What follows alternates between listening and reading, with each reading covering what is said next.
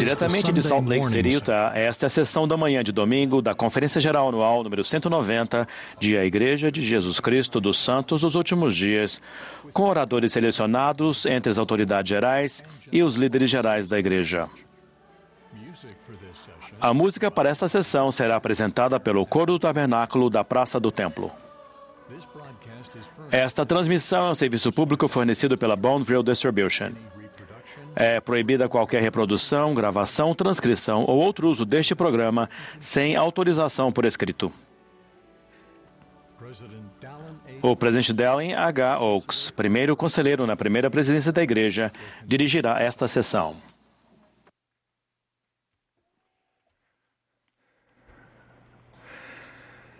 Brothers and sisters, we Meus welcome queridos you irmãos to e irmãs,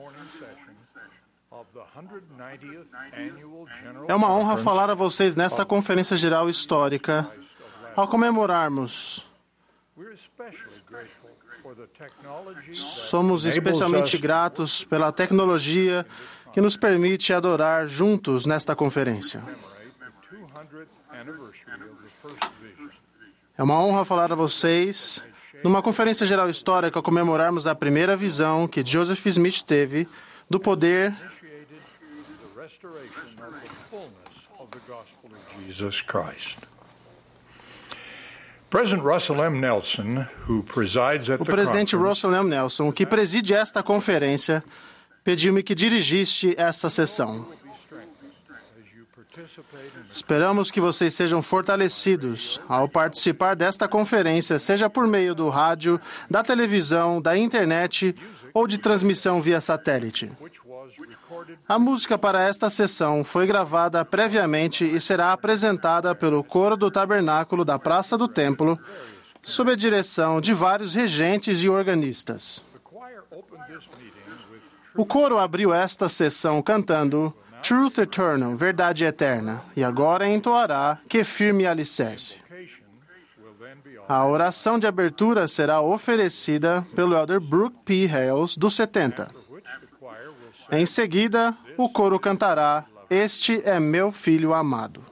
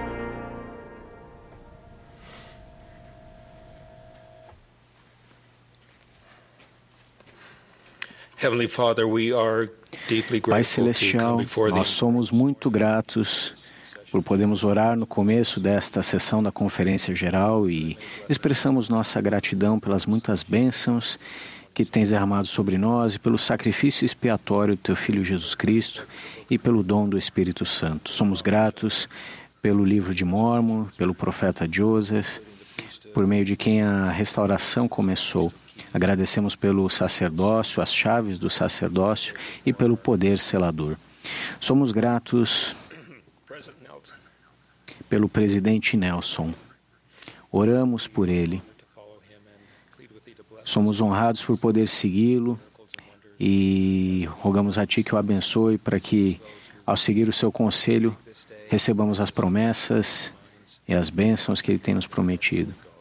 Abençoa-nos com o poder do Espírito Santo. Amamos o Teu Filho e o Espírito Santo. Em nome de Jesus Cristo. Amém.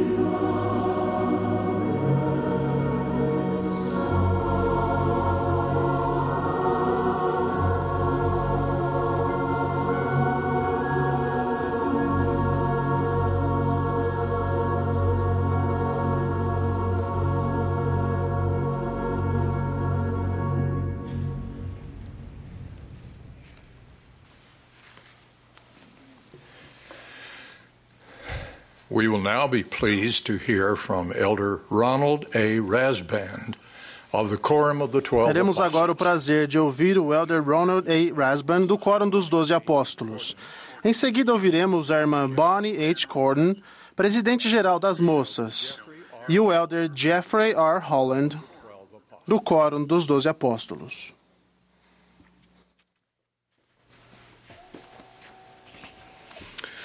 My dear brothers and sisters, Meus queridos irmãos e irmãs, é uma honra falar a vocês nesta Conferência Geral Histórica ao comemorarmos a primeira visão que Joseph Smith teve do Pai e de seu Filho Jesus Cristo, que torna-se com certeza um bosque sagrado.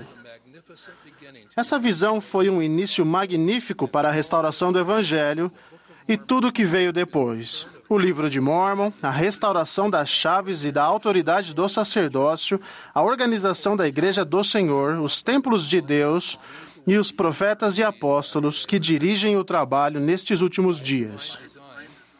Por desígnio divino, profetas antigos de Deus, quando movidos pelo Espírito Santo, profetizaram sobre a restauração e sobre o que aconteceria em nossos dias, na última dispensação e na plenitude dos tempos. Trabalho esse que inflamou a alma desses videntes antigos.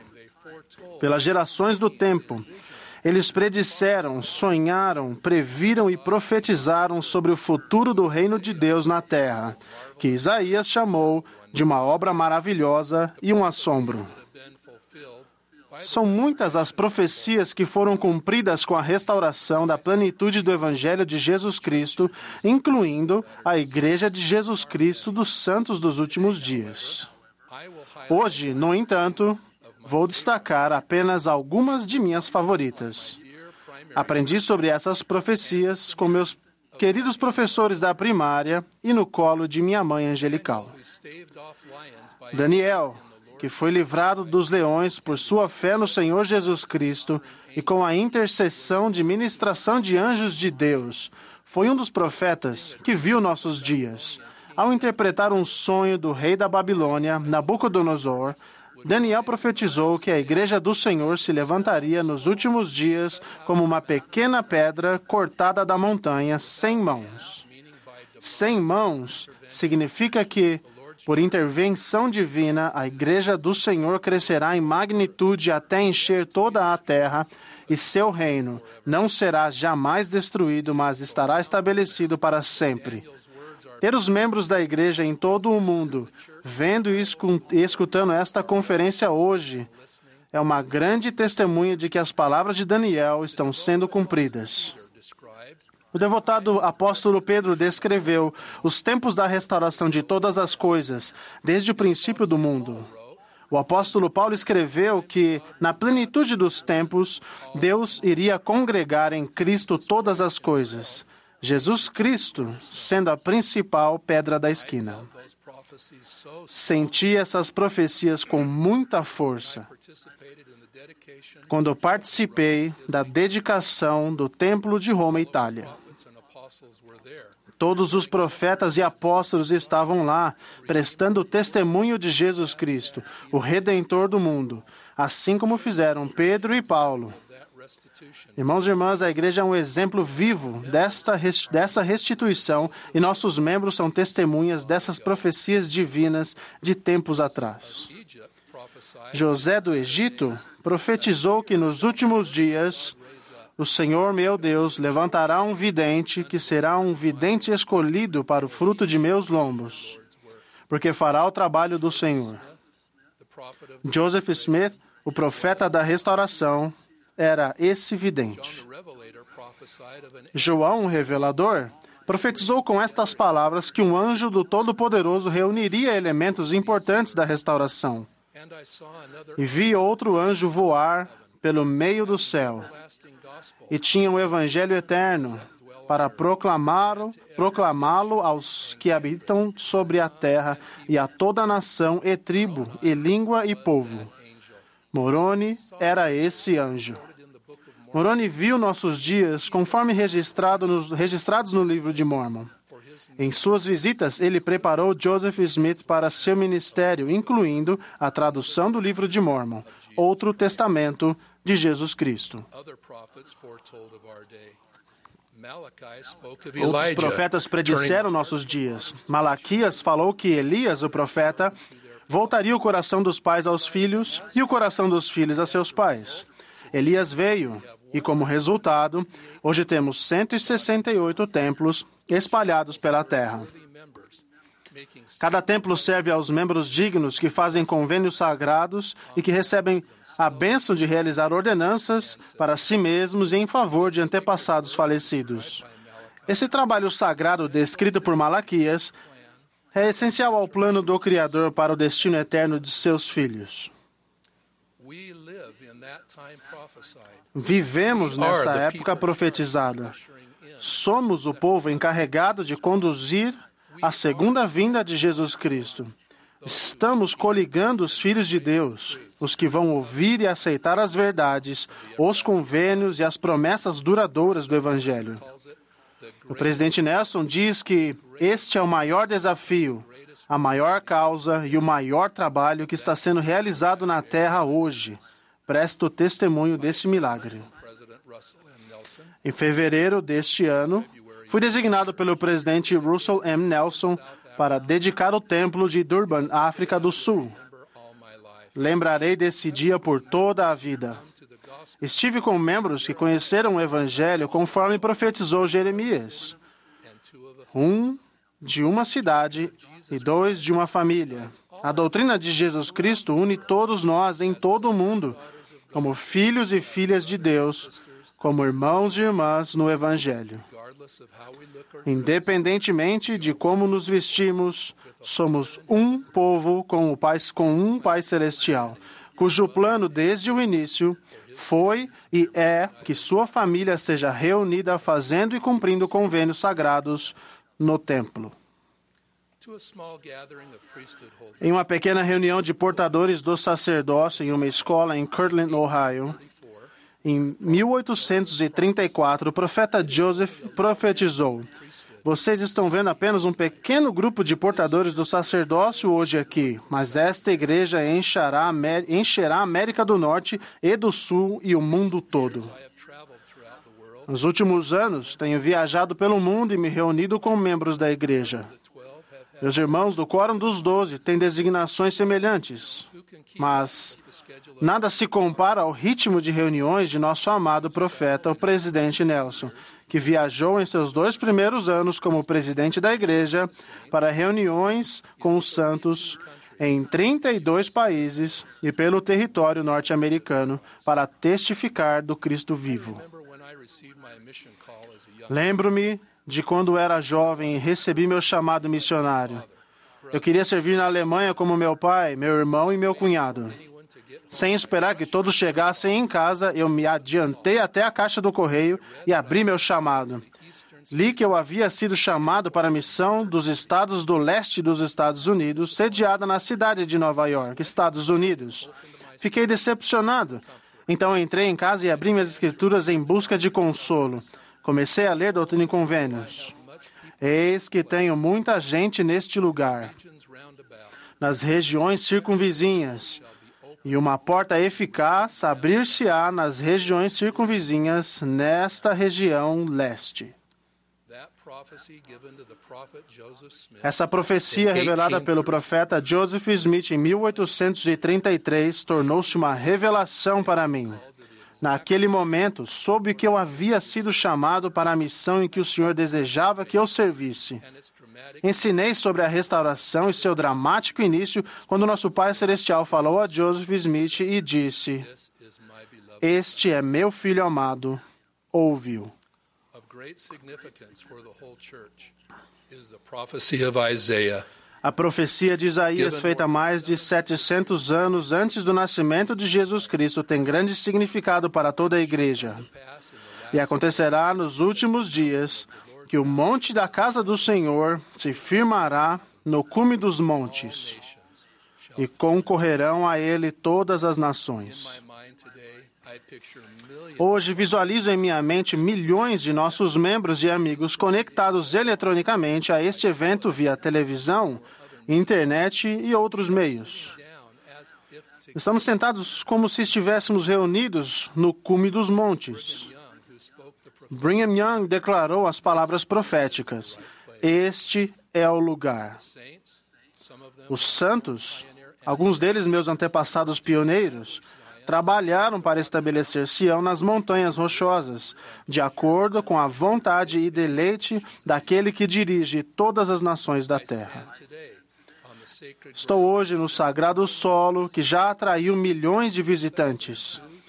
Em 2002, Salt Lake City foi a sede dos Jogos Olímpicos de Inverno.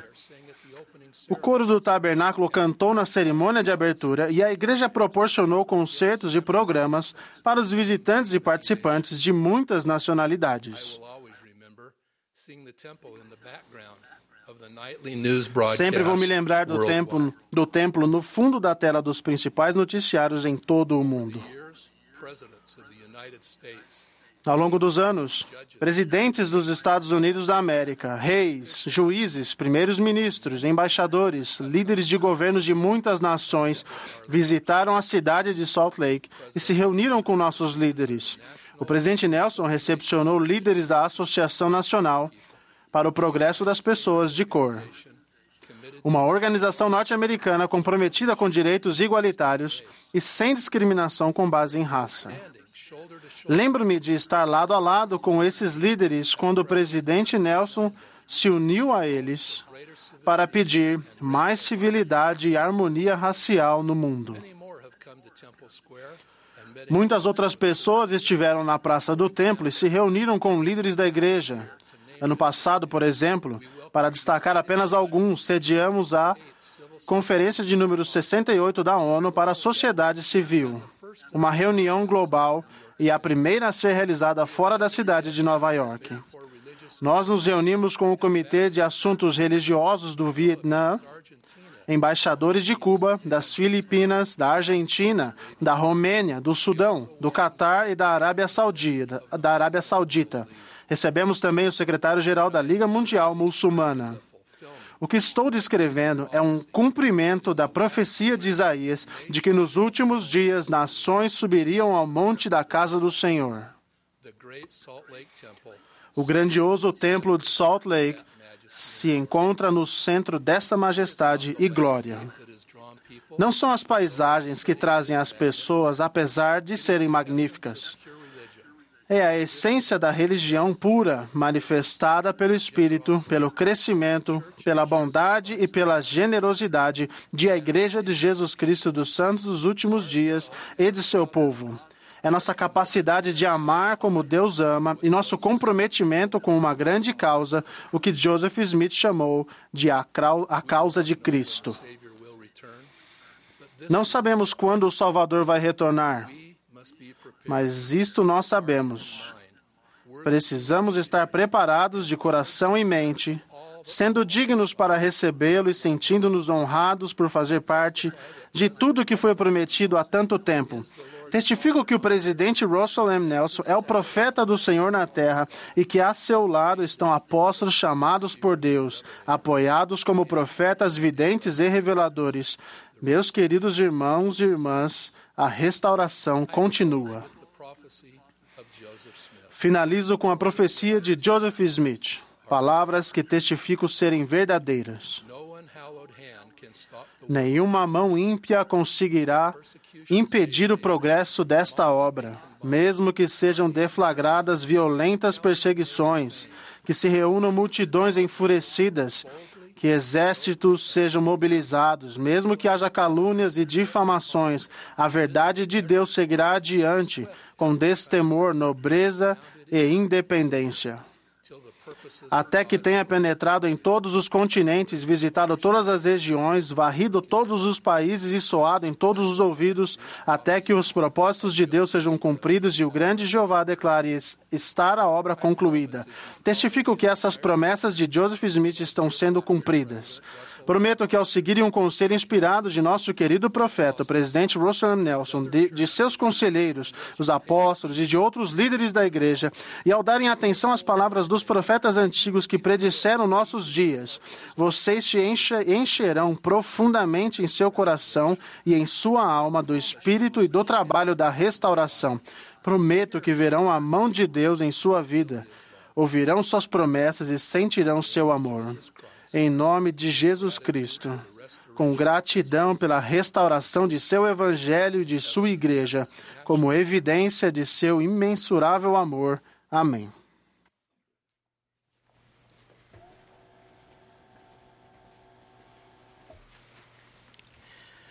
Brothers and sisters, our hearts have been Irmãos e irmãs, nosso coração tem sido abençoado e renovado pelo Espírito que temos sentido nesta conferência. Há 200 anos, um pilar de luz pousou sobre um jovem rapaz em um bosque. Naquela luz, Joseph Smith viu Deus o Pai e seu Filho Jesus Cristo. Sua luz afastou as trevas espirituais que cobriam a terra e indicou para Joseph Smith e para todos nós o caminho a seguir. Devido à luz revelada naquele dia, podemos receber a plenitude das bênçãos acessíveis por meio da expiação de nosso Salvador Jesus Cristo. Em virtude da restauração de seu Evangelho, podemos ser preenchidos com a luz de nosso Salvador. No entanto, essa luz não se destina a mim e a você separadamente. Jesus Cristo nos chamou dizendo: Fazei brilhar vossa luz diante deste povo, de tal forma que vejam as vossas boas obras e glorifiquem a vosso Pai que está no céu. Passei a amar a frase de tal forma que vejam. É um sincero convite do Senhor para intencionalmente ajudarmos as outras pessoas a verem o caminho e assim se achegarem a Cristo. Quando eu tinha 10 anos de idade, nossa família teve o privilégio de hospedar o elder L. Tom Perry, do Quórum dos Doze Apóstolos, enquanto ele estava em nossa cidade para uma designação. Ao final do dia, nossa família e a do elder Perry se sentaram na sala para comer a deliciosa torta de maçã de minha mãe, enquanto ouvíamos o elder Perry nos contar histórias sobre os santos pelo mundo. Eu fiquei fascinada. Estava ficando tarde quando minha mãe me chamou à cozinha e me fez uma pergunta simples: Bonnie, você deu comida às galinhas? Meu coração parou. Eu não tinha dado. Sem querer sair da presença de um apóstolo do Senhor, sugeri que as galinhas podiam jejuar até de manhã. Minha mãe respondeu com um com certeza não. Naquele exato momento, o Elder Perry entrou na cozinha e, com sua estrondosa e entusiástica voz, perguntou: Ouvi que alguém precisa dar comida às galinhas? Meu filho e eu podemos ir com você? Ah, que imensa satisfação se tornou naquele momento dar comida às galinhas. Corri para pegar nossa grande lanterna amarela. Animada, fui na frente, saltitando pelo caminho até o galinheiro. Com a lanterna oscilante em minhas mãos, passamos pelo milharal e pela plantação de trigo. Quando chegamos à pequena vala de irrigação que cruzava o caminho, pulei-a instintivamente, como sempre fazia todas as noites. Fui desatenta aos esforços do Elder Perry de me acompanhar no escuro, num caminho desconhecido. Minha lanterna dançante não o ajudou a enxergar a vala. Sem uma luz estável para enxergar, ele pisou direto na água e soltou um gemido alto. Em pânico, virei para ver meu novo amigo tirar o pé encharcado da vala e chacoalhar a água de seu pesado sapato de couro. Com o sapato encharcado, o Elder Perry me ajudou a dar comida às galinhas. Quando terminamos, ele amorosamente me instruiu: Bonnie, preciso ver o caminho. Preciso que a luz ilumine onde estou pisando. Eu estava iluminando antes, mas não de maneira a ajudar o Elder Perry. Sabendo agora que ele precisava de minha luz para percorrer o caminho com segurança, foquei a luz logo à frente de seus passos e assim conseguimos voltar despreocupados para casa. Meus queridos irmãos e irmãs, há anos venho refletindo sobre o princípio que aprendi com o Elder Perry. O convite do Senhor de fazer brilhar nossa luz não se trata de aleatoriamente acenar um feixe de luz e tornar o mundo mais claro em geral. Trata-se de focar nossa luz para que as outras pessoas possam ver o caminho que leva a Cristo. Significa coligar Israel neste lado do véu, ajudando outras pessoas a verem o passo seguinte ao fazerem e guardarem convênios com Deus. O Salvador testificou: Eis que eu sou a luz. Eu dei-vos o exemplo. Vejamos um de seus exemplos. A mulher junto ao poço era uma samaritana que não conhecia Jesus Cristo. e era vista por muitos como excluída em sua própria sociedade. Jesus a conheceu e começou a conversar. Ele falou com ela sobre a água. Então, ele revelou a ela mais luz ao declarar a si mesmo como a água viva. Jesus estava de maneira compassiva, ciente dela e de suas necessidades. Ele conhecia suas circunstâncias e começou a falar sobre algo familiar e comum.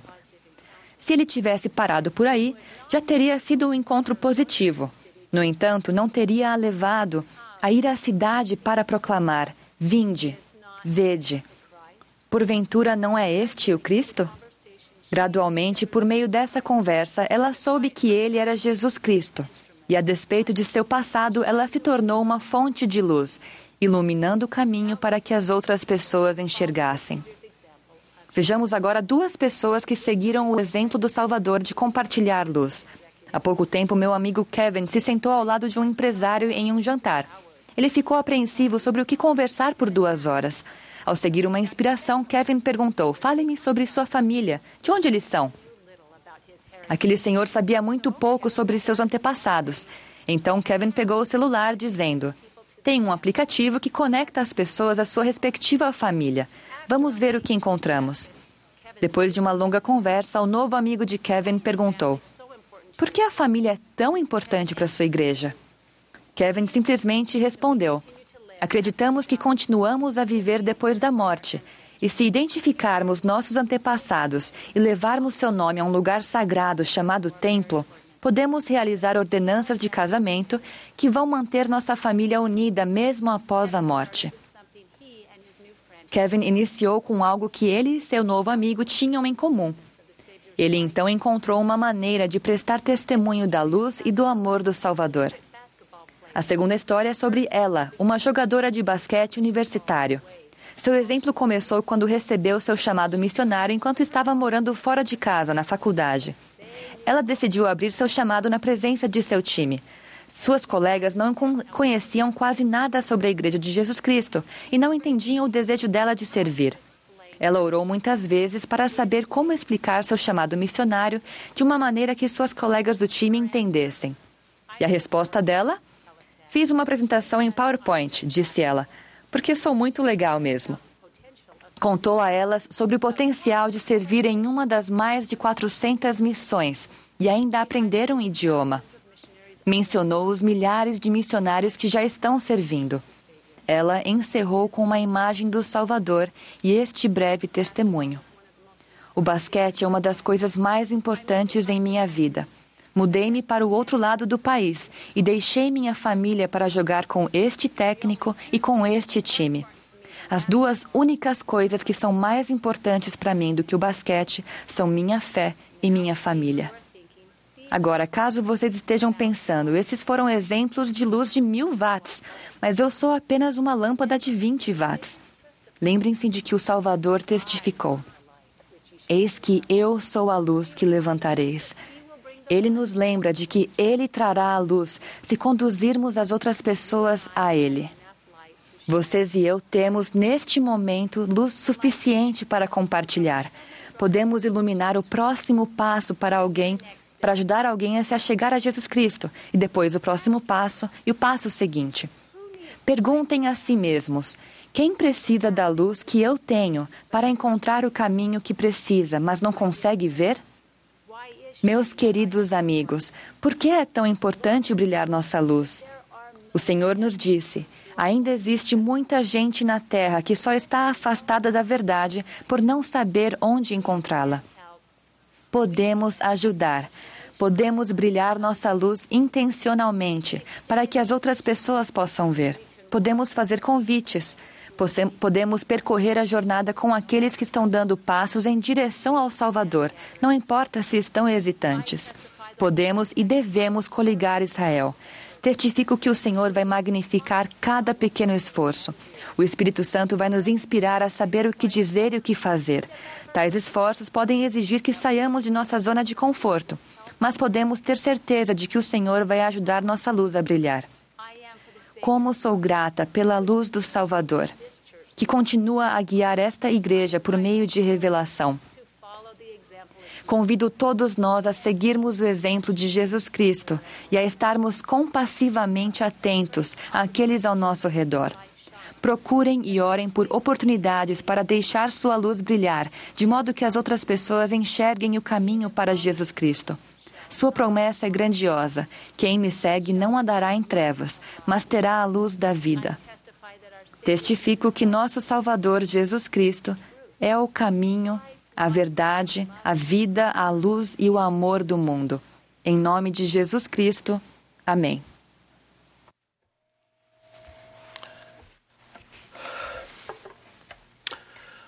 Last October, Em outubro do ano passado, o presidente Russell M. Nelson nos convidou a olhar para o futuro, para esta conferência de abril de 2020. Cada um à sua própria maneira, olhando para o passado, a fim de vermos a majestade da mão de Deus na restauração do Evangelho de Jesus Cristo. A irmã Holland e eu levamos a sério esse convite profético. Nós nos imaginamos vivendo no início do século XIX, observando as crenças religiosas da época. Nesse cenário que imaginamos, perguntávamos a nós mesmos: o que está faltando aqui? O que gostaríamos de ter? Qual é nossa esperança a respeito do que Deus proverá em resposta ao nosso anseio espiritual? Em primeiro lugar, demos-nos conta de que há dois séculos teríamos tido a esperança de testemunhar a restauração de um conceito de Deus mais verdadeiro do que a maioria das pessoas apresentava na época. Que era um Deus aparentemente escondido atrás de séculos de erros e de desentendimentos. Citando uma frase de William Ellery Channing, uma proeminente figura religiosa da época, teríamos procurado pelo caráter paterno de Deus, que era considerado por Channing como a primeira grande doutrina do cristianismo. Tal doutrina teria identificado a deidade como um Pai celestial atencioso, em vez de um juiz severo proferindo uma rigorosa sentença, ou um senhorio ausente que antes estivera engajado em assuntos terrenos, mas agora estava preocupado com outros assuntos em algum outro lugar do universo.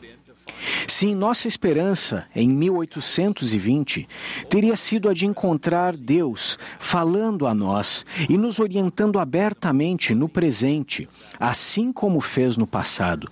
Um Pai verdadeiro no sentido mais afetuoso dessa palavra.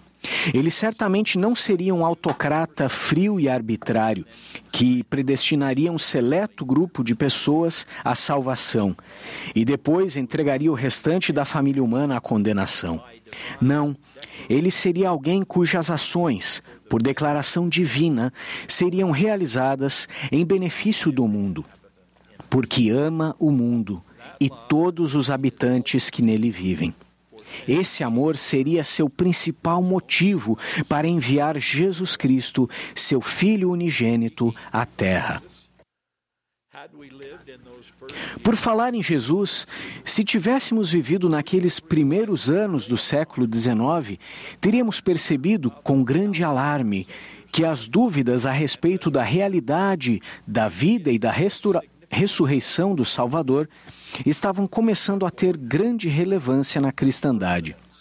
Portanto, teríamos tido a esperança de que viesse ao mundo todo uma evidência que confirmaria o testemunho bíblico de que Jesus é o Cristo, o Filho literal de Deus, o Alfa e o Ômega, e o único Salvador que este mundo conhecerá.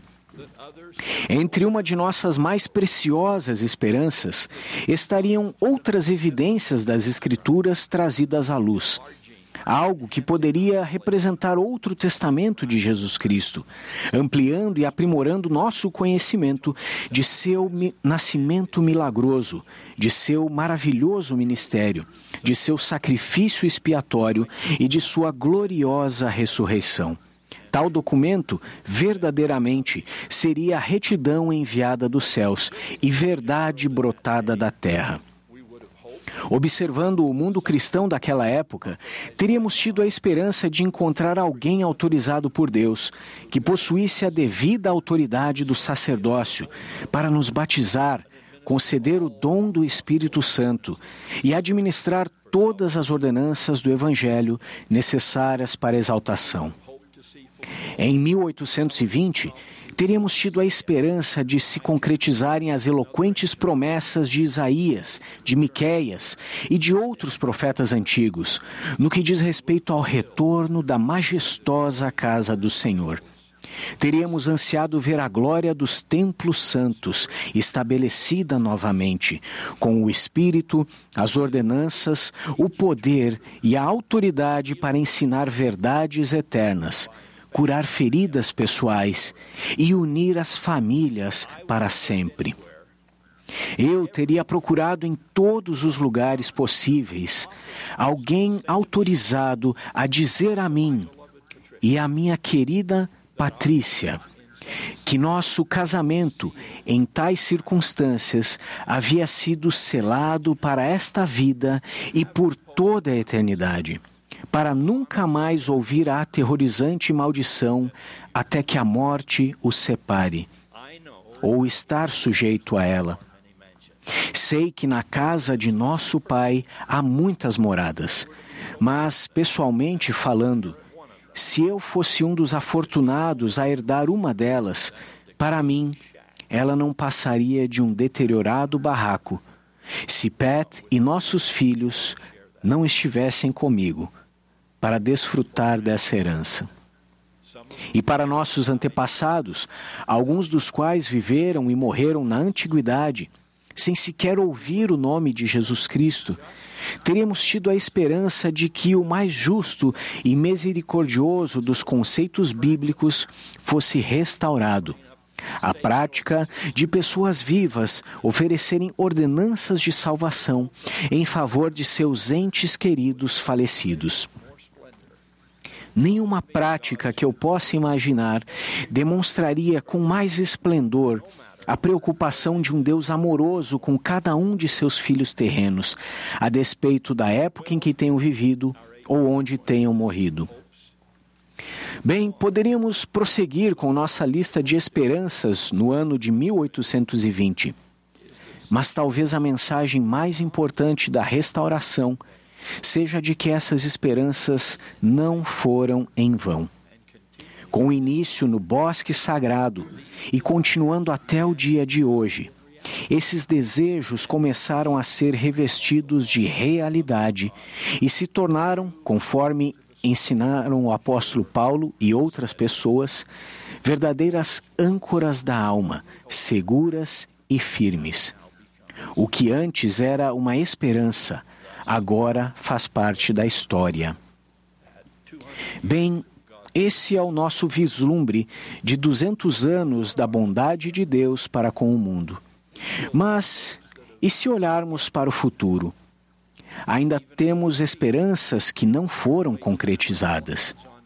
Neste mesmo momento, travamos juntos uma batalha contra a Covid-19, um solene lembrete de que um vírus mil vezes menor do que um grão de areia pode abater populações inteiras e as economias do mundo. Oramos por aqueles que perderam seus entes queridos para essa praga moderna, bem como por aqueles infectados no momento. E oramos por aqueles que oferecem cuidados de saúde para os infectados. Quando vencermos esse vírus, e nós vamos vencê-lo, que estejamos igualmente comprometidos em libertar o mundo do vírus da fome e libertar comunidades e nações do vírus da pobreza.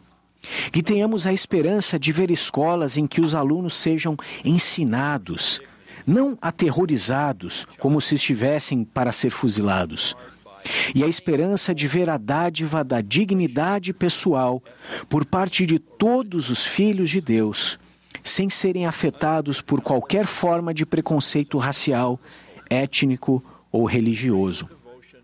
Como alicerce de tudo isso está nossa incansável esperança de ver uma maior devoção aos dois grandes mandamentos: amar a Deus, observando seus conselhos, e amar ao próximo, demonstrando bondade e compaixão, paciência e perdão.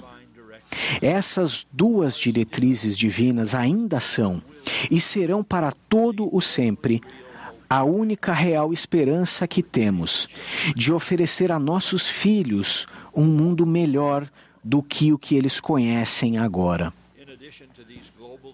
Além desses desejos em geral, muitos dos que me ouvem hoje têm esperanças profundamente pessoais.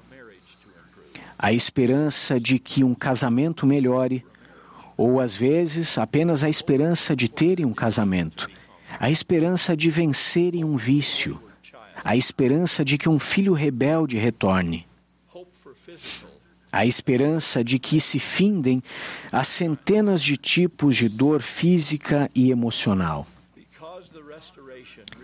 Uma vez que a restauração reafirmou a verdade primordial de que Deus realmente se dedica a este mundo, nós podemos ter esperança. E devemos ter esperança, mesmo quando estivermos enfrentando as circunstâncias mais intransponíveis. Era esse o significado da Escritura que mostra que Abraão, em esperança, creu contra a esperança. Ou seja, ele foi capaz de acreditar, a despeito de todas as razões que tinha para não acreditar. Que ele e Sara podiam gerar uma criança quando isso parecia totalmente impossível. Então, faço-lhes esta pergunta. Se tantas das nossas esperanças em 1820 puderam começar a ser concretizadas, com um facho de luz divina aparecendo a um simples menino que estava ajoelhado em um bosque no norte do estado de Nova York, por que não deveríamos ter a esperança de que desejos justos e anseios cristãos ainda podem ser maravilhosamente, milagrosamente atendidos pelo Deus de toda a esperança? Todos precisamos acreditar que o que desejamos em retidão pode, algum dia, de alguma forma, de alguma maneira, tornar-se realidade. Irmãos e irmãs, sabemos quais foram algumas das deficiências religiosas no início do século XIX. Além disso, estamos cientes de algumas imperfeições religiosas atuais que ainda fazem com que a fome de algumas pessoas não seja sanada e sua esperança não seja concretizada. Sabemos que muitos desses descontentamentos estão levando algumas pessoas para longe das tradicionais instituições eclesiásticas. Também estamos cientes, como escreveu um frustrado escritor, de que muitos líderes religiosos de nossos dias parecem estar desinformados ao abordarem esse declínio, oferecendo como resposta um ralo mingau de deísmo terapêutico, um ativismo simbólico barato, uma heresia cuidadosamente elaborada, ou às vezes nada mais do que tolices pouco inspiradoras. Tudo isso em uma época em que o mundo precisa de muito mais, em que a nova geração merece muito mais, em que temos o conhecimento de que durante a vida de Jesus ele ofereceu muito mais. Como discípulos de Cristo, podemos em nossos dias fazer melhor do que os israelitas da antiguidade, que lamentaram dizendo: Os nossos ossos se secaram e pereceu a nossa esperança. Na realidade, se por fim perdermos a esperança, perderemos o último amparo que possuímos. Foi na parte superior da própria porta do inferno que Dante, em sua Divina Comédia, escreveu uma advertência a todos os viajantes. Deixai aqui toda a esperança, disse ele, ó vós que entrais. Quando a esperança verdadeiramente se desvanece, o que nos resta é a chama do inferno, que se inflama por todos os lados. Então, quando estivermos contra a parede e quando precisarmos nos lembrar das palavras do hino que diz: Que me socorra a tua proteção, Entre nossas virtudes mais imprescindíveis, encontraremos esse precioso dom de esperança, que é intrinsecamente ligado à nossa fé em Deus e à nossa caridade para com as outras pessoas. Neste ano de bicentenário, ao olharmos para o passado com o intuito de ver tudo o que nos foi dado e de nos regozijar com a concretização de tantas esperanças, reitero o sentimento de uma bela jovem ex-missionária que falou a nós em Joanesburgo, alguns meses atrás. Não chegamos até aqui para chegarmos somente até aqui. Parafraseando uma das mais inspiradoras despedidas já registradas nas Escrituras, uno-me ao profeta Nefe e a essa jovem irmã, dizendo: E agora, meus amados irmãos e irmãs, depois de haverdes recebido esses primeiros frutos da restauração, eu perguntaria se tudo terá sido feito. Eis que vos digo: não. Deveis, pois, prosseguir com firmeza em Cristo, tendo um perfeito esplendor de esperança e amor a Deus e a todos os homens. Se assim prosseguirdes, diz o Pai, tereis vida eterna. Graças dou por tudo o que nos foi concedido nesta última e mais maravilhosa de todas as dispensações, a dispensação do Evangelho restaurado de Jesus Cristo. As dádivas e bênçãos que fluem desse Evangelho significam tudo para mim. Tudo. Então, em meu empenho de agradecer ao meu Pai Celestial por elas, tenho promessas a cumprir e quilômetros a percorrer antes de dormir. E quilômetros a percorrer antes de dormir. Que prossigamos com amor no coração caminhando no esplendor de esperança, que ilumina a senda da santa expectativa em que agora nos encontramos por duzentos anos. Testifico que o futuro será tão repleto de milagres e tão abundantemente repleto de bênçãos quanto o foi no passado. Temos diversos motivos para ter a esperança de bênçãos ainda maiores do que as que já recebemos, porque esta é a obra do Deus Todo-Poderoso. Esta é a igreja da revelação contínua. Este é o evangelho da graça e da benevolência ilimitadas de Cristo. Presto testemunho de todas essas verdades e de muitas mais. Em nome de Jesus Cristo. Amém.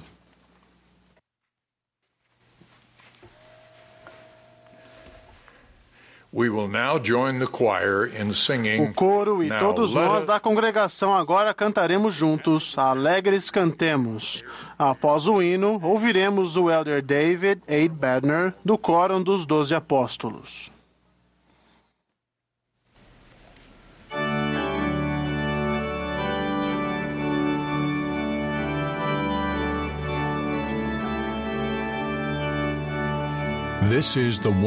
Esta é a Conferência Geral Anual número 190 de A Igreja de Jesus Cristo dos Santos dos Últimos Dias.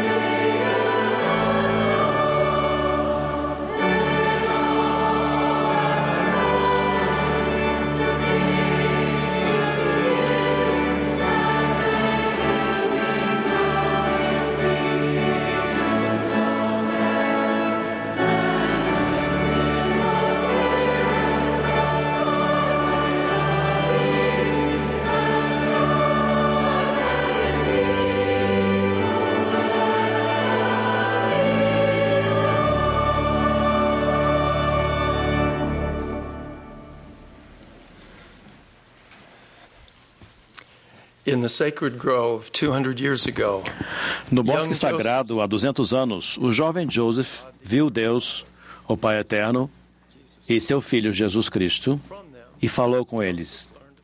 Por meio deles, quando essa visão divina deu início à dispensação das plenitudes dos tempos, José aprendeu sobre a verdadeira natureza da Trindade e sobre sua revelação contínua. Aproximadamente três anos depois, em resposta a uma oração sincera, na noite de 21 de setembro de 1823, o quarto de Joseph se encheu de luz, até ficar mais iluminado do que ao meio-dia.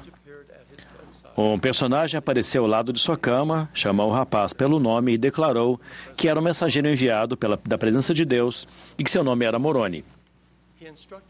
Ele instruiu Joseph sobre o surgimento do livro de Mormon.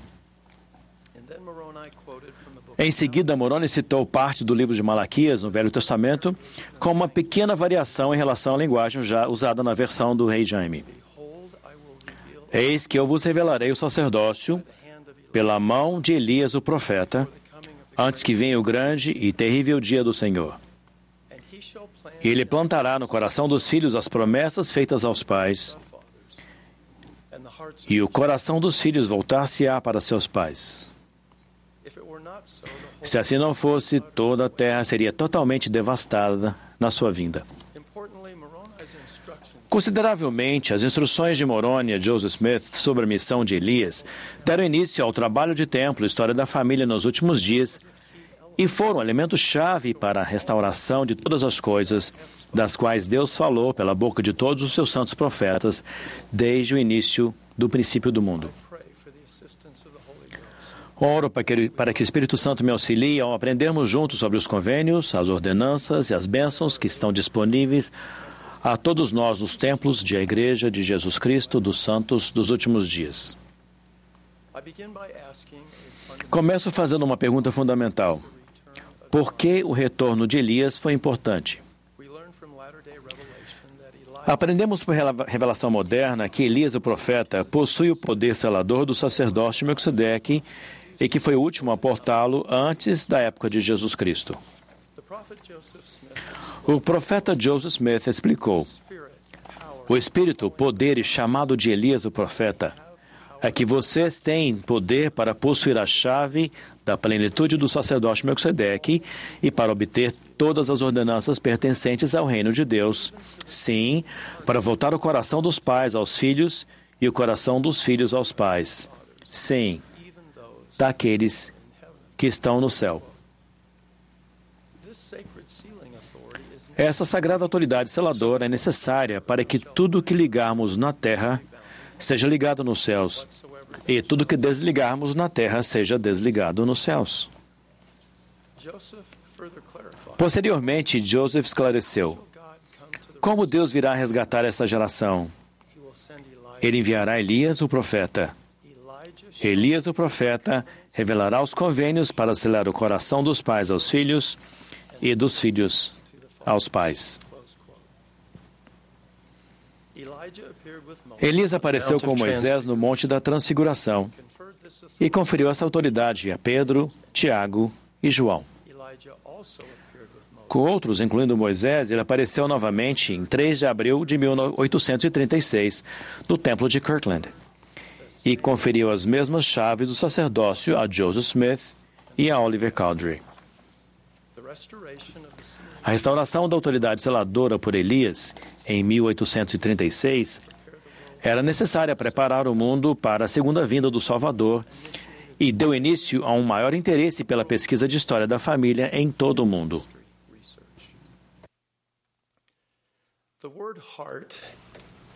A palavra coração É usada mais de mil vezes nas obras padrão. Essa simples, mas significativa palavra frequentemente denota os sentimentos interiores de uma pessoa. Nosso coração, a soma de nossos desejos, nossas afeições, nossas intenções, nossos motivos e atitudes definem quem somos e determina o que seremos. E a essência do tabra- trabalho do Senhor é mudar, voltar e purificar corações por meio dos convênios do Evangelho e das ordenanças do sacerdócio. Não construímos templos nem vamos ao templo apenas para ter- termos uma experiência individual, ou familiar memorável. Na realidade, os convênios recebidos e as ordenanças realizadas nos templos são essenciais para a santificação de nosso coração e para a definitiva exaltação dos filhos e das filhas de Deus. Plantar no coração dos filhos as promessas feitas aos pais. Sim, Abraão, Isaque e Jacó. Voltar o coração dos filhos a seus próprios pais e realizar a pesquisa de história da família e as ordenanças vicárias do templo são trabalhos que abençoam as pessoas em ambos os lados do véu. Ao nos envolvermos profundamente nesse trabalho sagrado, estaremos obedecendo aos mandamentos de amarmos e servirmos a Deus e ao próximo. E esse serviço abnegado nos ajuda a verdadeiramente ouvir o Senhor e nos achegar ao Salvador. Os convênios e ordenanças mais sagrados dos sacerdócios são recebidos apenas no templo, a casa do Senhor. Tudo que é aprendido e tudo que é realizado no templo salienta a divindade de Jesus Cristo e seu papel no grande plano de felicidade criado pelo, pelo Pai Celestial. O presidente Ezra Taft Benson descreveu um padrão importante que o Redentor emprega ao levar a efeito a imortalidade e vida eterna do homem. Ele disse: O Senhor opera de dentro para fora. O mundo opera de fora para dentro. O mundo procura tirar as pessoas da miséria. Cristo tira a miséria das pessoas e elas próprias se livram da miséria. O mundo procura moldar os homens modificando o ambiente em que vivem. Cristo modifica os homens, que então transformam seu ambiente. O mundo procura moldar o comportamento humano. Cristo, porém, consegue mudar a natureza humana. Os convênios e as ordenanças do sacerdócio são essenciais no processo contínuo de renascimento e transformação espiritual. Eles são os meios pelos quais o Senhor trabalha com cada um de nós, de dentro para fora. Os convênios que são honrados com constância, que são sempre lembrados e escritos com o Espírito do Deus vivo nas tábuas de carne do coração, proporcionam propósito e a garantia das bênçãos na mortalidade e na eternidade. As ordenanças que são recebidas dignamente e lembradas continuamente abrem os canais do céu por meio das quais o poder da divindade pode fluir para a nossa vida. Não vamos ao templo para nos esconder ou para escapar dos males do mundo. Na verdade, vamos ao templo para vencermos o mal do mundo. Ao convidarmos o poder da divindade para a nossa vida, recebendo as ordenanças do sacerdócio e fazendo e guardando convênios sagrados, somos abençoados com uma força que excede nossa própria força para superarmos as tentações os desafios da mortalidade e para fazermos o bem e nos tornarmos bons. O primeiro templo desta dispensação foi construído em Kirkland, Ohio, e dedicado em 27 de março de 1836. in a revelation to the prophet Em uma revelação ao profeta Joseph Smith, uma semana após a dedicação, o Senhor declarou: Que se regozije o coração de todo o meu povo, que com sua força construiu esta casa ao meu nome. Sim, o coração de milhares e dezenas de milhares grandemente se regozijará em consequência das bênçãos que serão derramadas e da investidura com que meus servos foram investidos nesta casa. E a fama desta casa espalhar-se-á por terras estrangeiras. E este é o princípio da bênção que será derramada sobre a cabeça de meu povo. Preste atenção às frases. O coração de milhares e dezenas de milhares grandemente se regozijará, e a fama desta casa espalhar-se-á por terras estrangeiras. Essas foram declarações deslumbrantes em abril de 1836, quando a igreja tinha apenas uma pequena quantidade de membros e apenas um templo. today in 2020 Agora, em 2020, temos 168 templos em operação. 49 49 outros templos estão sendo construídos ou foram anunciados. houses of the Lord Casas do Senhor estão sendo construídas nas ilhas do mar e em países e locais anteriormente considerados por muitas pessoas improváveis de receber um templo.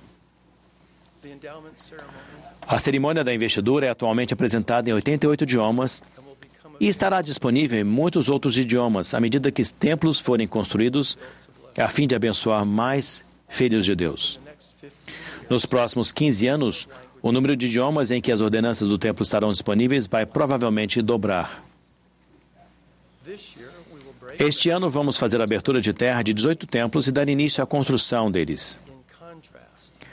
Em comparação, foram necessários 150 anos para construirmos os primeiros 18 templos, desde a organização da igreja em 1830 até a dedicação do Templo de Tóquio, Japão, pelo presidente Spencer W. Kimball em 1980.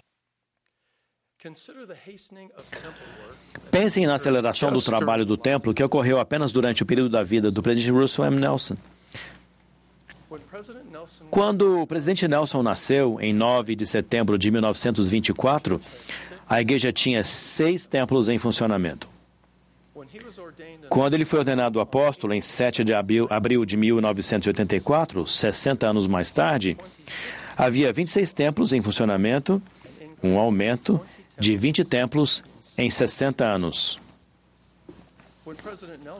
Quando o presidente Nelson foi apoiado como presidente da igreja, 100 havia 159 templos em funcionamento, um aumento de 133 templos em 34 anos, durante os quais ele serviu como membro do Quórum dos Doze. since becoming the president of Desde que foi chamado como presidente da igreja em 14 de janeiro de 2018, President o presidente Nelson já anunciou 35 novos templos. 96% 96% dos templos existentes foram dedicados durante a vida do presidente Nelson. 84 84% foram dedicados desde que ele foi ordenado um apóstolo. as members of the Lord's restored Como membros da Igreja Restaurada do Senhor, sentimos-nos surpresos com o processo cada vez mais acelerado do trabalho do Senhor nos últimos dias. E mais templos estão por vir. Brigham Young profetizou: Para que seja realizado esse trabalho, é preciso que haja não apenas um templo, mas milhares deles. E dezenas de milhares de homens e mulheres entrarão nesses templos e oficiarão por mil pessoas que viveram em épocas tão remotas quanto o tempo, quanto o Senhor nos queira revelar. É compreensível que o anúncio de cada novo templo seja uma fonte de grande alegria e um motivo para darmos graças ao Senhor. No entanto, nosso foco principal deve estar nos convênios e nas ordenanças que podem mudar nosso coração e fortalecer nossa devoção ao Salvador, e não apenas na localização ou na beleza do edifício. As obrigações essenciais que repousam sobre nós, como membros da Igreja Restaurada do Senhor, são ouvir o Senhor e fazer com que nosso coração seja transformado por meio dos convênios e das ordenanças. E dois, cumprir alegremente a responsabilidade divinamente atribuída de oferecermos as bênçãos do templo a toda a humanidade em ambos os lados do véu. Com sua orientação e ajuda, certamente cumpriremos essas obrigações sagradas. O profeta Joseph Smith declarou: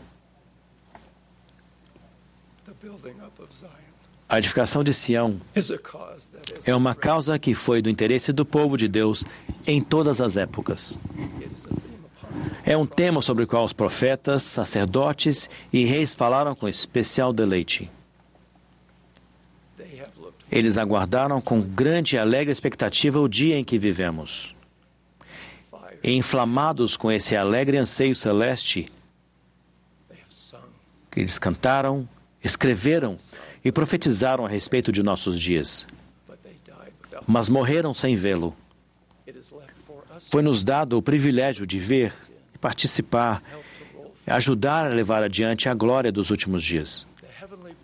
O sacerdócio celeste se unirá com o terreno para levar a efeito esses grandes propósitos. Uma obra que Deus e os anjos contemplaram com deleite nas gerações passadas, que inflamou a alma dos antigos patriarcas e profetas. Uma obra que está destinada a levar efeito à destruição dos poderes das trevas, à renovação da terra, à glória de Deus e à salvação de toda a humanidade.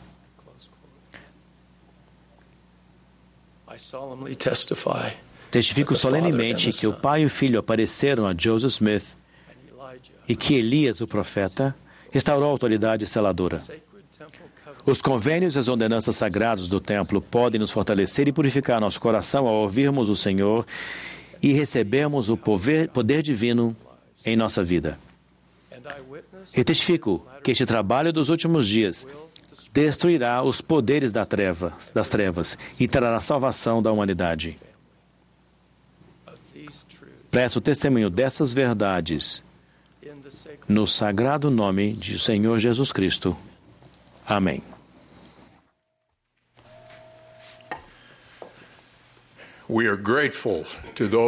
Agradecemos a todos os que falaram a nós e ao, ao coro do tabernáculo da Praça do Templo pela bela música apresentada nesta manhã. Antes de nosso último orador, o coro cantará Israel, Jesus te chama. Teremos agora o privilégio de ouvir nosso amado profeta, o presidente Russell. Nelson. Após as palavras do presidente, o coro cantará Hosanna Anthem, hino de Hosanna, e a congregação se juntará ao coro, ao sinal do regente, para cantar tal como um facho. A oração de encerramento será oferecida pelo elder Peter M. Johnson, dos 70.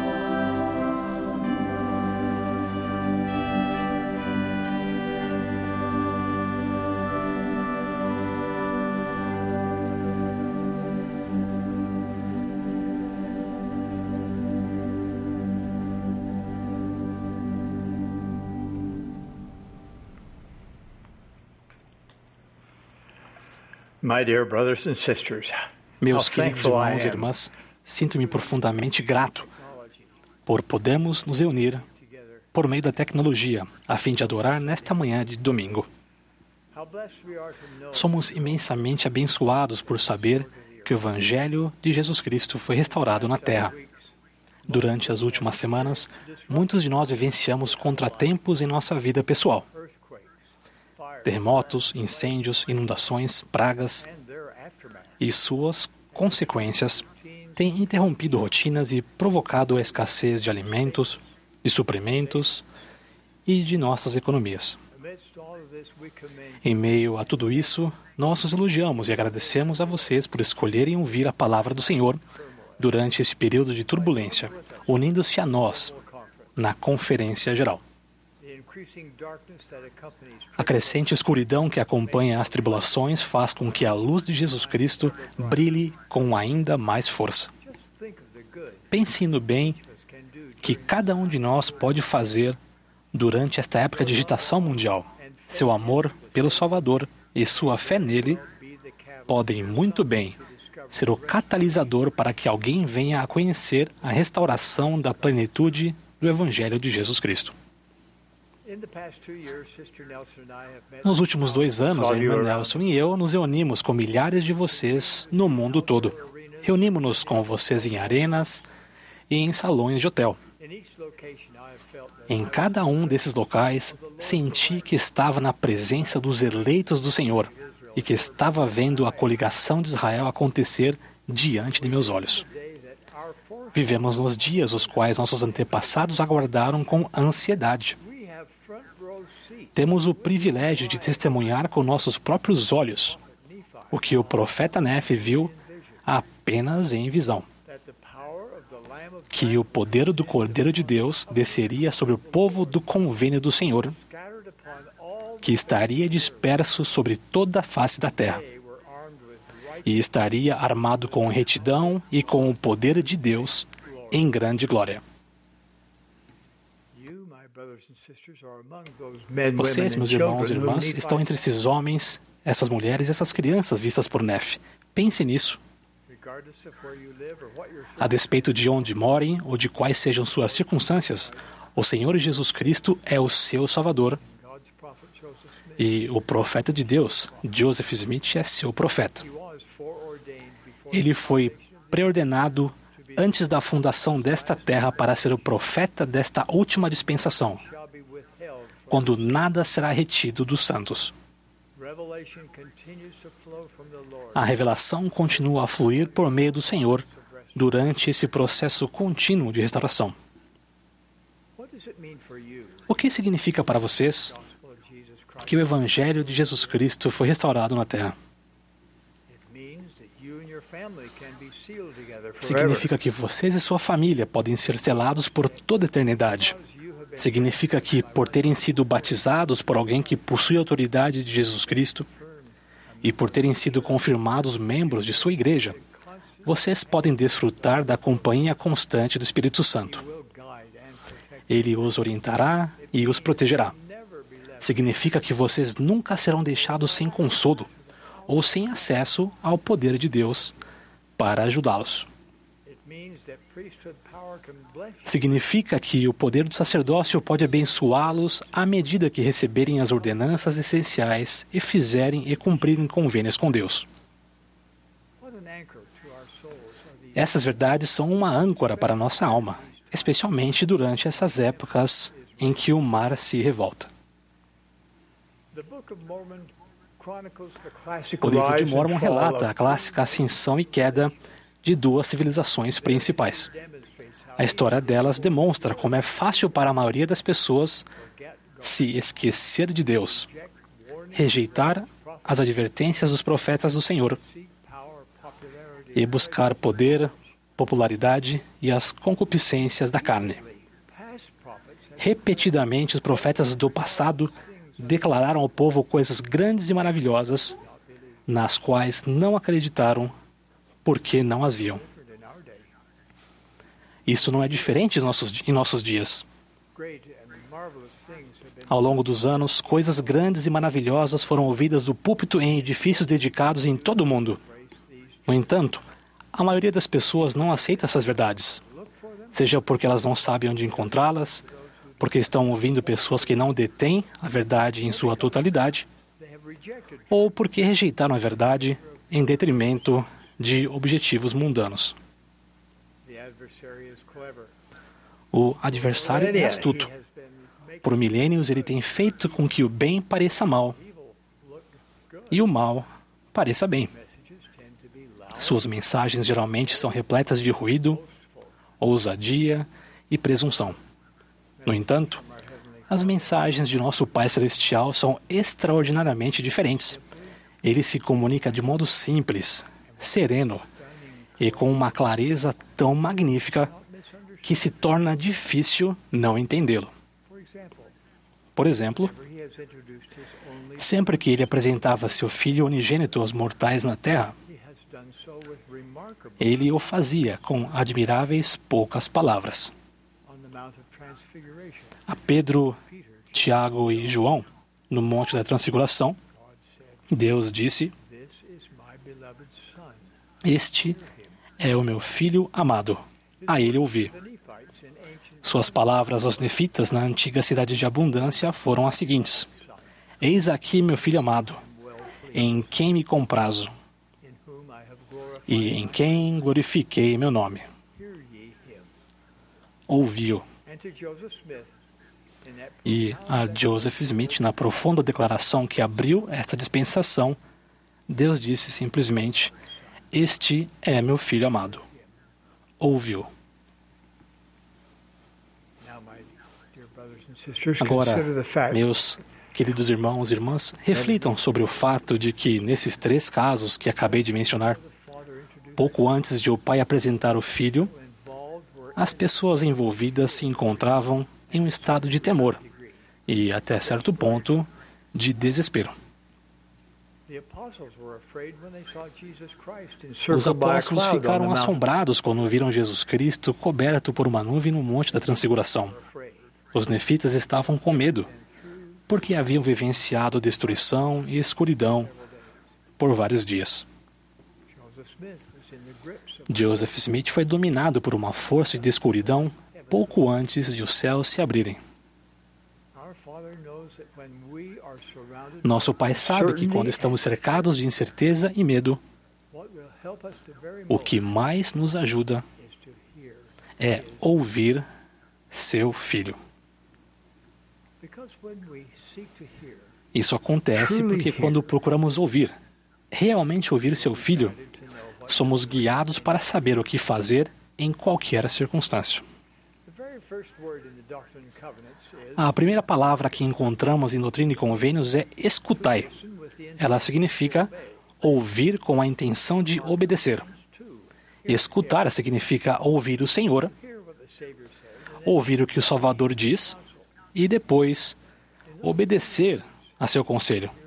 Com essas duas palavras, ouve-o, Deus nos mostra o padrão para obtermos sucesso, felicidade e alegria nesta vida. Precisamos ouvir as palavras do Senhor, escutá-las e obedecer ao que Ele nos pede. Como discípulos de Jesus Cristo, nosso empenho em ouvi-lo deve ser cada vez mais intencional. É necessário um esforço consciente e constante para preencher nossa vida com Suas palavras, seus ensinamentos e Suas verdades todos os dias. Não podemos simplesmente confiar nas informações com as quais nos deparamos nas mídias sociais. Com bilhões de palavras online e em um mundo saturado de comercialização, em que as iniciativas ruidosas e nefastas do adversário constantemente se infiltram, para onde podemos ir a fim de ouvir o Senhor? Podemos abrir as Escrituras. Elas nos ensinam sobre Jesus Cristo e seu Evangelho, sobre a magnitude de sua expiação e sobre o grande plano de felicidade e de redenção de nosso Pai. Mergulhar diariamente na, na, palavra de Deus é essencial para a sobrevivência espiritual especialmente nesses dias de crescente agitação. Ao nos banquetearmos com as palavras de Cristo diariamente, as palavras de Cristo nos dirão como podemos reagir às dificuldades que nunca imaginamos que enfrentaríamos. Também podemos ouvir o Senhor no templo. A casa do Senhor é uma casa de aprendizado. Lá, o Senhor nos ensina à sua própria maneira. Lá, todas as ordenanças ensinam sobre o Salvador. Lá, aprendemos a abrir o véu e a nos comunicar de modo mais claro com o céu.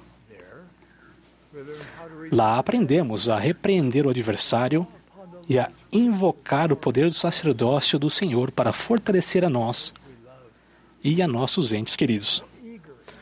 Oh, como deveríamos ansiar por buscar refúgio nesse local. Quando essas restrições temporárias devido à Covid-19 terminarem, por favor, reservem um tempo regularmente para adorar e servir no templo. Cada minuto desse tempo abençoará vocês e sua família de uma maneira que nenhuma outra pode abençoá-los. Reservem tempo para ponderar sobre o que ouvem e sobre o que sentem quando vão ao templo. Peçam ao Senhor que os ensine como abrir os céus para abençoar sua vida e a vida das pessoas a quem amam e servem. Embora não seja possível adorar no templo neste momento, convido-os a participarem mais da história da família, incluindo a pesquisa de história da família e a indexação.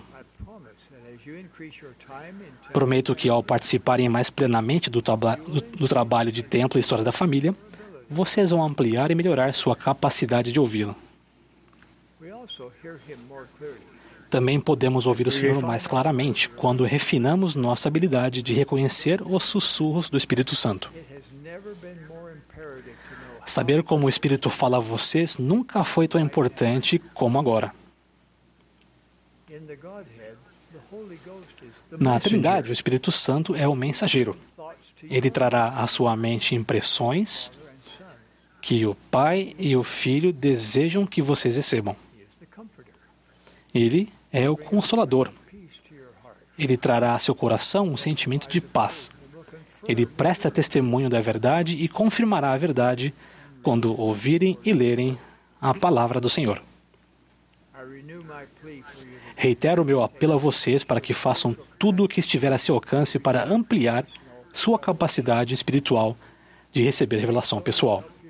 Isso ajudará a saber como prosseguir em sua vida, o que fazer em momentos de crise e como discernir e evitar as tentações e as mentiras do adversário. E, finalmente, nós podemos ouvir o Senhor ao obedecermos às palavras dos profetas, videntes e reveladores. Os apóstolos ordenados de Jesus Cristo sempre prestam testemunho dele. Eles apontam um caminho à medida que seguimos no angustiante labirinto de nossa experiência mortal.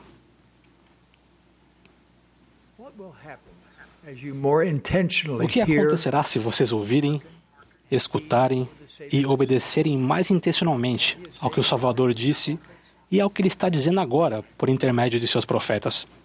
Prometo que vocês serão abençoados com mais poder para lidar com as tentações, dificuldades e fraquezas.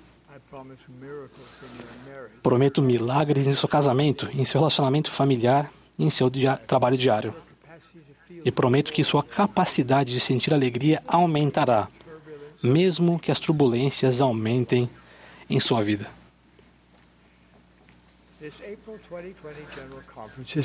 Esta Conferência Geral de Abril de 2020 é o nosso momento de comemorarmos um evento que mudou o mundo. Ao aguardarmos com expectativa o aniversário de 200 anos da primeira visão de Joseph Smith, a primeira presidência e o Conselho dos Doze Apóstolos ponderaram sobre o que poderíamos fazer para comemorarmos adequadamente esse evento único. Essa manifestação deu início à restauração da plenitude do Evangelho de Jesus Cristo e abriu a dispensação da plenitude dos tempos. Nós nos perguntamos se um monumento deveria ser erigido. Entretanto, ao refletirmos sobre o impacto histórico internacional da primeira visão, sentimos-nos inclinados a criar um monumento, não de granito ou de pedra, mas de palavras. Palavras de proclamação solenes e sagradas, escritas não para serem entalhadas em tábuas de pedra, mas para serem gravadas nas tábuas de carne de nosso coração. Desde que a igreja foi organizada, apenas cinco proclamações foram publicadas, sendo a última a família Proclamação ao Mundo, apresentada pelo presidente Gordon B. Hinckley em 1995. Agora, ao contemplarmos essa, essa época significativa na história do mundo, é o encargo dado pelo Senhor para coligarmos Israel em preparação para a segunda vinda de Jesus Cristo. Nós, a primeira presidência e o Conselho dos Doze Apóstolos, anunciamos a seguinte proclamação. Seu título é A Restauração da Plenitude do Evangelho de Jesus Cristo uma proclamação bicentenária ao mundo. Ela é de autoria da primeira presidência e do Conselho dos Doze Apóstolos de A Igreja de Jesus Cristo dos Santos dos Últimos Dias. É datada de abril de 2020. Em preparação para o dia de hoje, gravei antecipadamente essa proclamação no Bosque Sagrado onde Joseph Smith viu pela primeira vez o pai e o filho.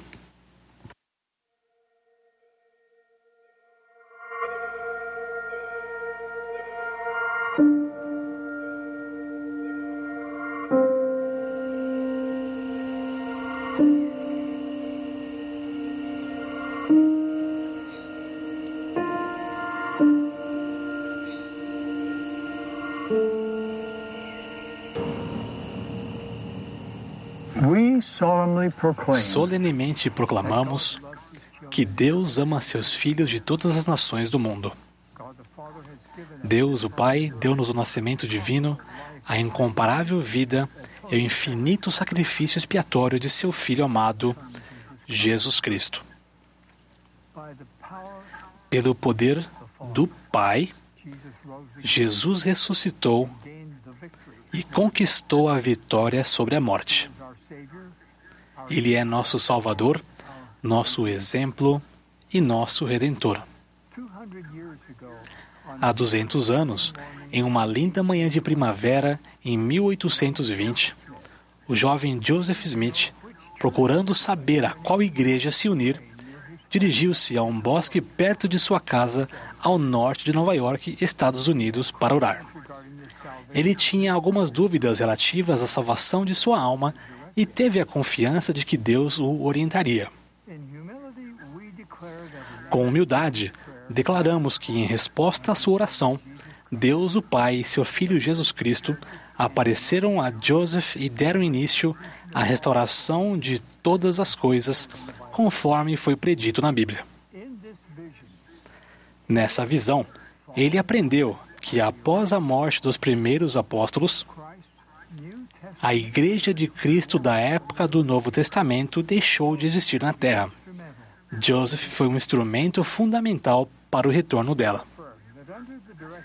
Declaramos que, sob orientação do Pai e do Filho, mensageiros celestiais vieram instruir Joseph e restabelecer a Igreja de Jesus Cristo. João Batista ressuscitado restaurou a autoridade para batizar por imersão para a remissão de pecados três dos primeiros doze apóstolos, Pedro, Tiago e João, restauraram o apostolado e as chaves da autoridade do sacerdócio. Outros também vieram, inclusive Elias, o profeta, que restaurou a autoridade para unir as famílias para sempre em relacionamentos eternos que transcendem a morte. Também testemunhamos que a Joseph Smith foram dados o dom e o poder de Deus para traduzir um registro antigo, o livro de Mormon, outro testamento de Jesus Cristo. Páginas desse texto sagrado incluem um relato do ministério pessoal de Jesus Cristo entre o povo do hemisfério ocidental logo após sua ressurreição.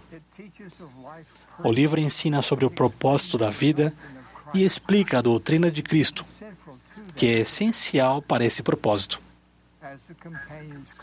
Sendo um companheiro da Bíblia como livro de Escrituras, o livro de Mormon testifica que todos os seres humanos são filhos e filhas de um Pai Celestial amoroso, que Ele tem um plano divino para a nossa vida e que seu Filho, Jesus Cristo, manifesta-se hoje assim como fez no passado. Declaramos que a Igreja de Jesus Cristo dos Santos dos Últimos Dias, organizada no dia 6 de abril de 1830, é a Igreja de Cristo da época do Novo Testamento restaurada. Essa igreja está alicerçada na vida perfeita de sua principal pedra de esquina, Jesus Cristo, em sua expiação infinita e em sua ressurreição literal. Jesus Cristo chamou novamente apóstolos e deu-lhes a autoridade do sacerdócio. Ele convida todos nós a nos achegarmos a Ele e à sua igreja, a recebermos o Espírito Santo e as ordenanças de salvação e a obtermos alegria duradoura. Já se passaram 200 anos desde que Deus, o Pai e seu Filho amado, Jesus Cristo, deram início a essa restauração. Milhões de pessoas no mundo todo aceitaram de boa vontade o conhecimento desses eventos que foram profetizados. Com alegria declaramos que a restauração prometida segue adiante por meio de revelação contínua. A terra jamais será a mesma. À medida que Deus congregar em Cristo todas as coisas. Com reverência e gratidão, como apóstolos dele, convidamos todos a saber, assim como nós sabemos, que os céus estão abertos. Afirmamos que Deus está desvendando sua vontade para seus amados filhos e filhas. Testificamos que aqueles que em oração estudarem a mensagem da restauração e agirem com fé serão abençoados com a aquisição de seu próprio testemunho da divindade da restauração e do propósito que ela tem de preparar o mundo para a prometida segunda vinda de nosso Senhor e Salvador, Jesus Cristo.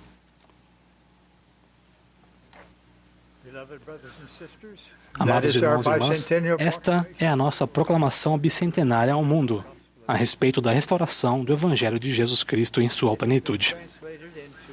Ela foi traduzida em 12 idiomas.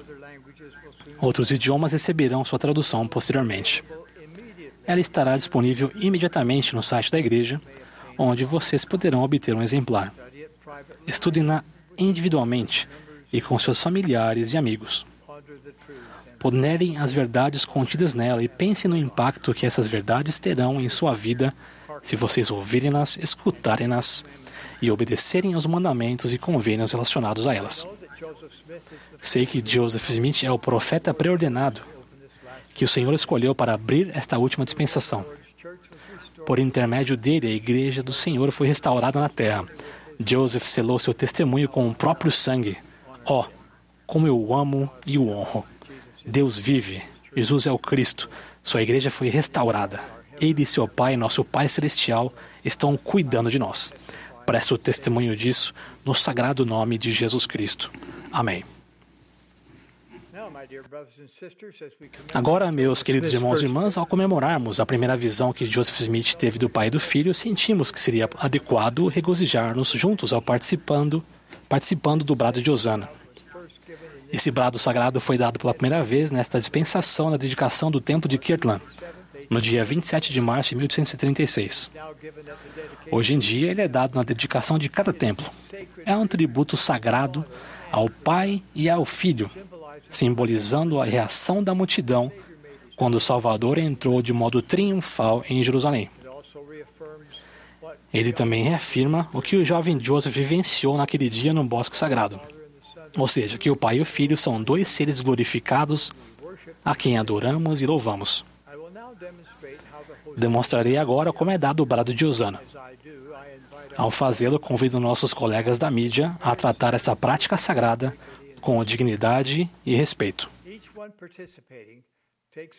Cada um deve participar pegando um lenço branco e limpo, segurando-o por uma das pontas e acenando, enquanto dizemos em uníssono as palavras Osana, Osana, Osana, a Deus e ao Cordeiro, repetidas três vezes, e em seguida, Amém, Amém e Amém. Se não tiverem um lenço branco, vocês podem simplesmente acenar. Irmãos e irmãs, convido-os agora a ficarem de pé e a participarem do brado de Osana. Em seguida, o hino de Osana e o hino tal como um facho serão cantados. Ao sinal do regente, juntem-se a nós para cantar tal como um facho. Osana, Osana, Osana, a Deus e ao Cordeiro. Osana, Osana, Osana, a Deus e ao Cordeiro. Osana, Osana, Osana, a Deus e ao Cordeiro. Amém, amém e amém.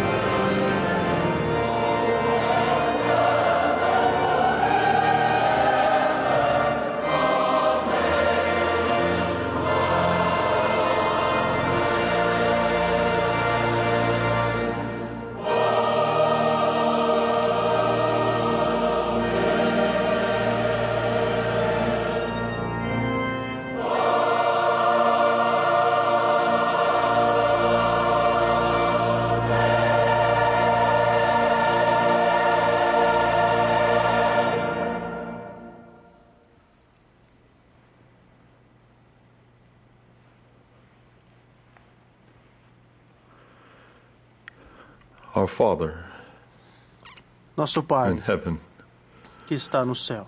we come before thee now, Father, with gratitude Viemos diante de Ti com um, cora- com com um coração grato pelo Teu Espírito que sentimos durante esta sessão da Conferência Geral.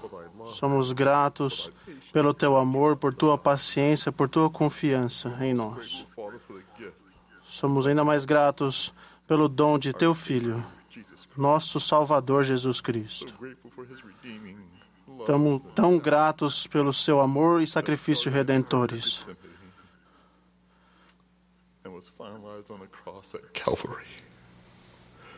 Pela cruz que ele carregou no Calvário. Somos gratos, Pai, por esse dom maravilhoso que nos fortalece e nos edifica e nos ajude a nos tornar mais como Ti e a Teu Filho. Somos gratos pelas mensagens que foram compartilhadas nesta sessão de conferência, pela proclamação a respeito da visita de Teu Filho ao profeta Joseph Smith. que iniciou a restauração de todas as coisas. Somos gratos por tua mensagem, que agora oramos para que possamos registrar e marcar em nossos, nosso coração as coisas que aprendemos e que aprendemos serem verdades. E a compartilhar a mensagem do Evangelho restaurado de teu Filho pelo mundo todo. Oramos pela tua cura e por força, por consolo, neste, nesta época sem precedentes. Oramos para que consigamos nos livrar do medo e da incerteza, conforme ouvirmos a voz de teu Filho, nosso Salvador Jesus Cristo. E dizemos destas coisas no nome de Jesus Cristo. Amém.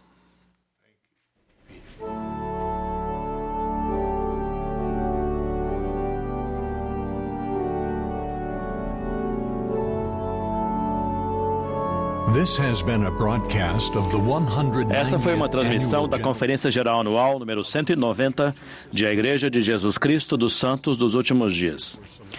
Os oradores foram selecionados entre as autoridades gerais e os líderes gerais da igreja. A música foi apresentada pelo coro do tabernáculo da Praça do Templo. Essa transmissão foi fornecida como serviço público pela Bonneville Distribution. É proibida qualquer reprodução, gravação, transmissão ou outro uso deste programa sem autorização por escrito.